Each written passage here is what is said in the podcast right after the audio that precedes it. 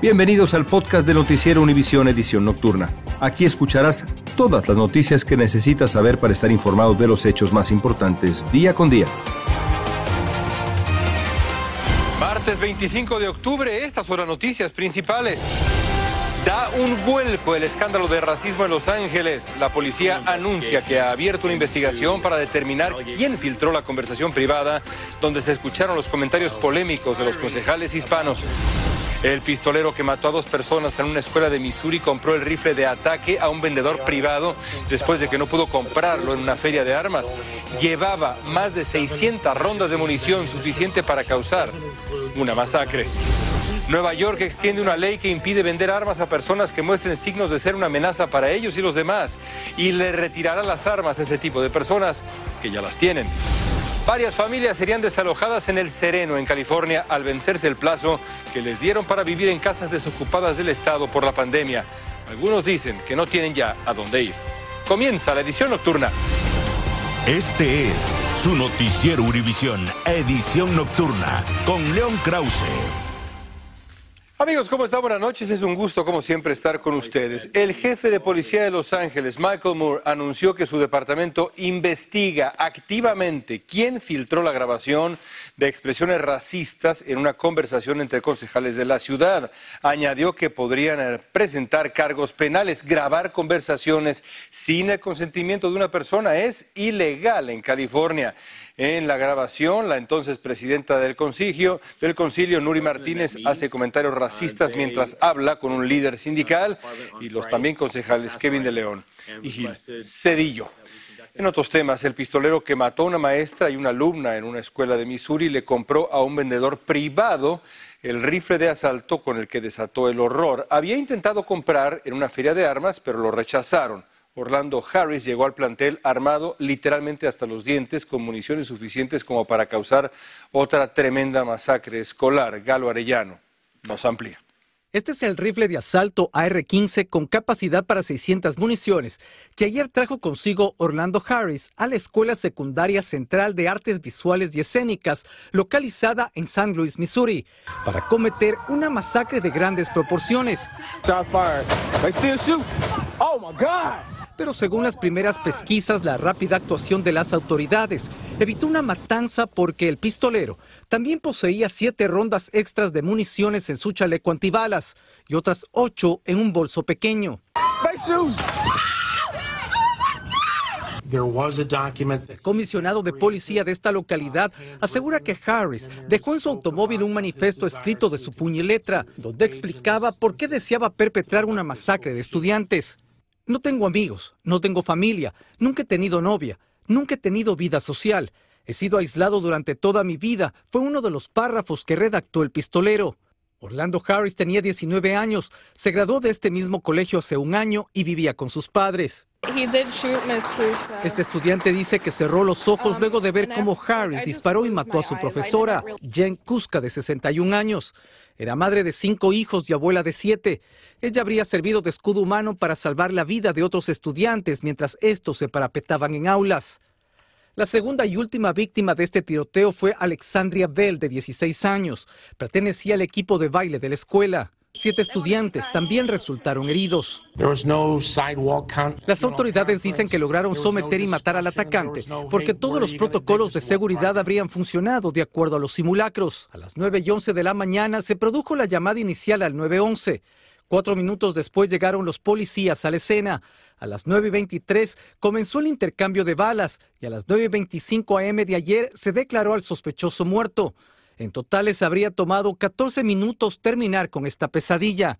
Las autoridades prefieren no revelar cómo el pistolero ingresó a los corredores del instituto educativo ya que las puertas estaban cerradas. De los siete heridos se conoce que muchos tienen impactos de bala pero se encuentran en condición estable. Seguimos contigo. Gracias, Galo. Un arma para la guerra. Una más en Estados Unidos. Una niña de solo 10 años logró escapar de un hombre que dos días seguidos intentó atraerla para secuestrarla en Fort Lauderdale, en Florida. Las dos veces el hombre le ofreció dinero, le ofreció dulces y ahora la policía lo está buscando. Guillermo González tiene la información y las imágenes de la cámara que grabó a la niña y a este hombre. Este video, captado por cámaras de seguridad, muestra el momento exacto en que la niña de 10 años corre aterrorizada tratando de escapar del hombre que aparentemente intentó secuestrarla. Ocurrió en un vecindario de Fort Lauderdale, al norte de Miami. el sospechoso salió de su vehículo e intentó agarrar a la niña de 10 años, dice la vocera de la policía. Las autoridades difundieron estos afiches en los que se puede ver la fotografía del sospechoso, a quien describen como un hombre blanco de contextura media y cabello oscuro. Los investigadores creen que el individuo se moviliza en una camioneta negra similar a esta. El sujeto comenzó a entablar una conversación con ella y en ese momento un transeúnte le preguntó a la niña si lo conocía y ella dijo que no. Un primer incidente similar, ocurrido con la misma niña, no fue reportado. Pero mientras ella caminaba hacia su escuela, el hombre hizo un segundo intento de secuestrarla, ofreciéndole caramelos. La niña pudo escapar y puso en alerta a sus padres. La policía está interrogando a vecinos del área donde ocurrieron los dos intentos de rapto. Por ahora no hay rastro del supuesto secuestrador y los investigadores están apelando a la información que pueda proporcionar el público. La intensa búsqueda del individuo continúa activa. Regreso contigo. Gracias, Guillermo. Si sabe algo, por favor, ayude a las autoridades. Y ante la creciente ola de ataques violentos en Nueva York, las autoridades extendieron el uso de una ley para intentar frenar los tiroteos. La medida impide comprar armas a personas que den indicios de ser una amenaza para ellos o para los demás y les retira las armas a esas mismas personas que ya las tienen. Nos explica Blanca Rosa Vilches. Una joven de 19 años, embarazada de 8 meses, resultó herida en el último tiroteo anoche en este barrio de Washington Heights. Sonaron para ta, ta, ta, ta, de una vez sonaron. Ramón Mercedes estaba a una cuadra. Le da un tiro en la barriga, se puede morir allí y el bebé. Lo que pasa es que aquí tiene que poner mano dura con la delincuencia. We strengthened our red flag laws. Precisamente la ley de bandera roja, conocida como Ley de Orden de Protección contra Riesgos Extremos, impide que personas con signos de representar una amenaza pública porten o puedan comprar un arma. Es un juez que tiene que determinar si hay razón para hacerlo. Y, una vez consigan esa, esa orden, es como una orden de protección, más o menos le suspende los derechos a una licencia para portar armas. Bajo esta ley, desde junio se han procesado 403 solicitudes mensuales para confiscar armas o prohibir la licencia de compra a personas potencialmente peligrosas. Entre octubre del 2019 y mayo de este año, antes de reforzarse la aplicación de la ley de bandera roja, apenas se emitían 45 órdenes al mes. La iniciativa legal fue reforzada después del ataque en el supermercado Tops de Buffalo, en Nueva York. Es una herramienta que nos ayuda eh, a prevenir lo que pasó en, en Buffalo. Los fiscales han aprobado el 89% de las solicitudes y aquí, en donde ocurrió el último tiroteo, la comunidad espera que los nuevos fondos aprobados para esta ley contribuya para protegerlos. La ciudad de Nueva York, Blanca Rosa Vilches, Univision. Estás escuchando la edición nocturna de Noticiero Univisión.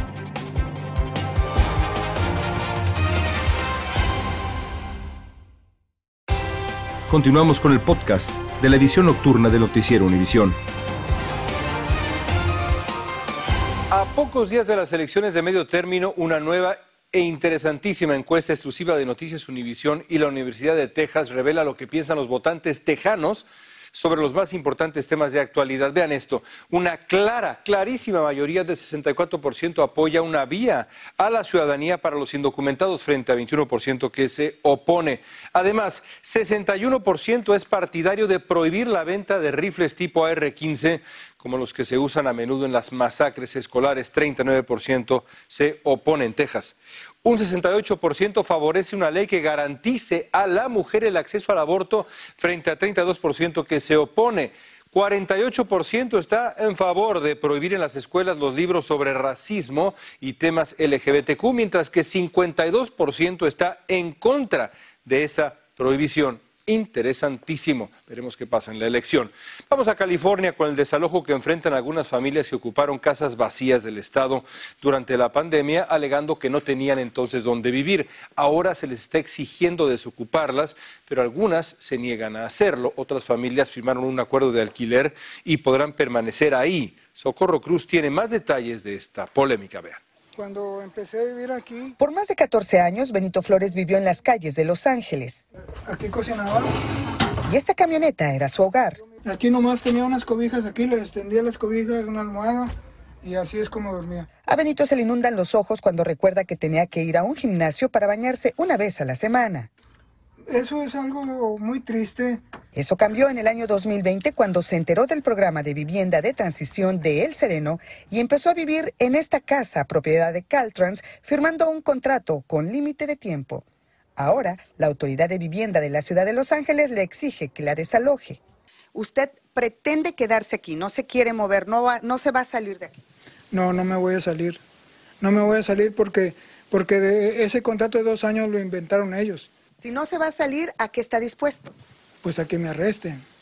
Esta es la disputa más reciente de una larga lucha por las casas que comenzó en los 60, cuando el Departamento de Transporte del Estado de California comenzó a comprar propiedades en esta área del Sereno para desarrollar un freeway que nunca se llevó a cabo. Y desde ese entonces ellos administran estas casas no las administran bien, obviamente, y a partir de los años empezaron a dejar muchas casas abandonadas. La Autoridad de Vivienda de la Ciudad de Los Ángeles, que negoció con Caltrans para que sean habitadas las casas, respondió a Univision. Los participantes del programa reciben un amplio asesoramiento antes de entrar a la vivienda. Reconocen claramente el límite de tiempo en la vivienda y se les pide que consideren si este es el programa adecuado para sus hogares o no.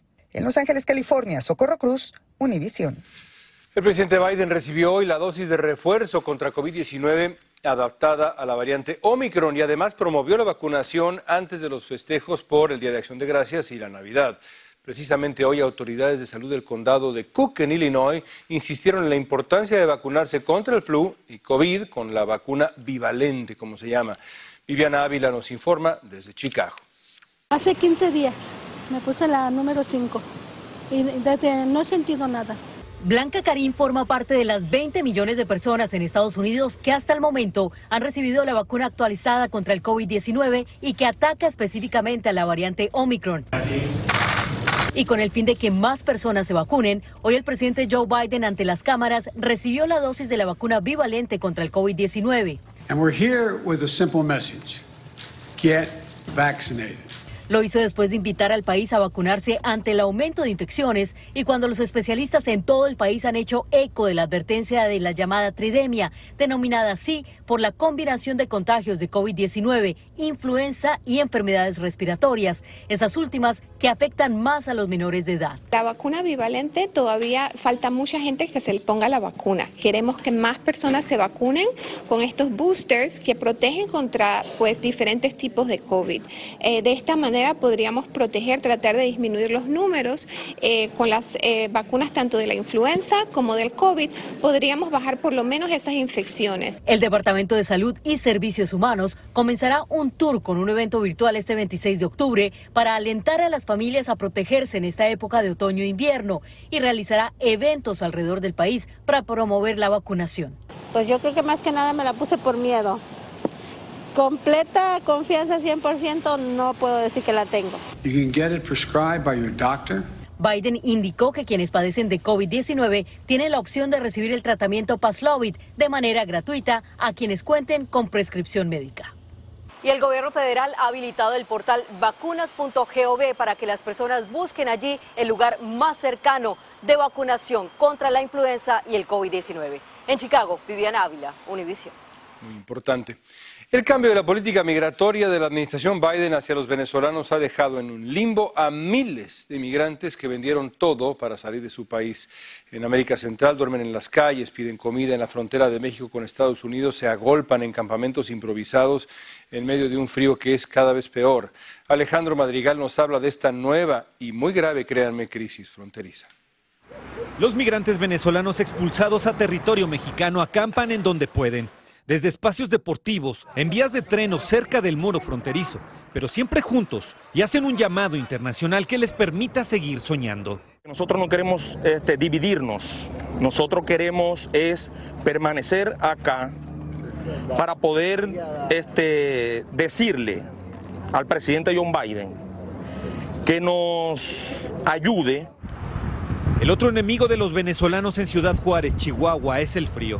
Jocelyn tiene siete años. Ella y su madre solo tienen la ropa que llevan puesta y es insuficiente para las bajas temperaturas que se sienten hasta los huesos. En verdad no estamos acostumbrados a este clima y la niña le dio como una hipotermia, se me, se me estaba como congelando la cara en medio de que le estaba cayendo la lluvia y brisaba. Y los que deciden ingresar a un albergue para resguardarse del clima aseguran que son retenidos y no les permiten salir. Con esta situación de que nos ofrece un albergue, ¿verdad? Es con la intención de despejar la parte fronteriza. Alrededor de 150 mil venezolanos llegaron a la frontera este año y según Naciones Unidas, alrededor de 5 mil han sido devueltos a México y el número se incrementa cada día. Jocelyn pesa el frío y dormir en la tierra. No quiere volver a Venezuela. Quiero ir a Estados Unidos y mandarle dinero a mis hermanos. Se estima que en Ciudad Juárez hay más de 2.000 venezolanos y cada día arriban más, con la esperanza de cruzar a los Estados Unidos, pese a las restricciones. En Ciudad de México, Alejandro Madrigal, Univisión. Por cierto que el gobierno de México anunció hoy la eliminación paulatina del polémico programa Quédate en México. Desde 2019 ese programa mantenía en la frontera norte de México a miles de migrantes que esperaban el permiso para ingresar a Estados Unidos. La Cancillería mexicana subrayó que la medida fue implementada de forma unilateral por Estados Unidos durante la administración Trump. Mañana en el podcast Univisión Reporta tenemos una muy interesante conversación con Roger Pardo sobre el peligro de uso de armas nucleares en la guerra de Rusia contra el pueblo ucraniano. Escuchen. Todo le salió mal desde el principio cuando el presidente Zelensky, reflejando la voluntad real democrática de los ucranianos, decidió quedarse y luchar. Y por eso digo, no hay posibilidad militar ya de conquistar este país. Se pierdan, Univisión reporta mañana y todos los días una conversación reveladora. Ahí está el código QR, búsquenlo con el celular ahora mismo. El gigante mundial de ropa y calzado deportivo Adidas anunció que ha terminado su relación con el músico Ye, antes conocido como Kanye West. Esto después de los inaceptables, por decirlo menos, comentarios antisemitas que este hombre ha hecho en las últimas semanas y que inspiraron, entre otras cosas, manifestaciones al estilo nazi en la autopista principal de Los Ángeles. También terminaron su relación con West, el banco JP Morgan Chase, Gap, Instagram, Twitter, Valenciaga y la mayor agencia de talento del mundo, CAA. El discurso del odio tiene consecuencias, o debe tenerlas. Un ex enfermero de Carolina del Norte fue acusado de asesinar a dos pacientes a los que inyectó dosis mortales de insulina. Esto según la Fiscalía del Condado de Forsyth, entre diciembre del 2021 y enero del 2022, Jonathan Hayes administró dosis letales de insulina a dos pacientes. Un tercer paciente sobrevivió tras recibir una dosis que era pues casi mortal. La policía dijo que Hayes no conocía a esos pacientes. Gracias por escucharnos. Si te gustó este episodio, síguenos en Euforia, compártelo con otros, públicalo en redes sociales y déjanos una reseña.